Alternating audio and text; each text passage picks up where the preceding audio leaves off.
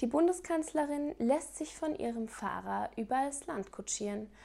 Um die Bürgernähe zu finden, in einem unachtsamen Moment überfährt der Fahrer am Dorfrand eine über die Straße laufende Sau. Die Bundeskanzlerin lässt sofort den Fahrer den Besitzer der Sau suchen, um den Schaden zu ersetzen. Nach einiger Zeit hat der Fahrer auch den Bauern gefunden.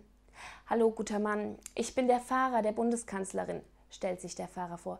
Ich habe soeben die Sau totgefahren. Nicht schlimm. Hier haben Sie hunderte Euro.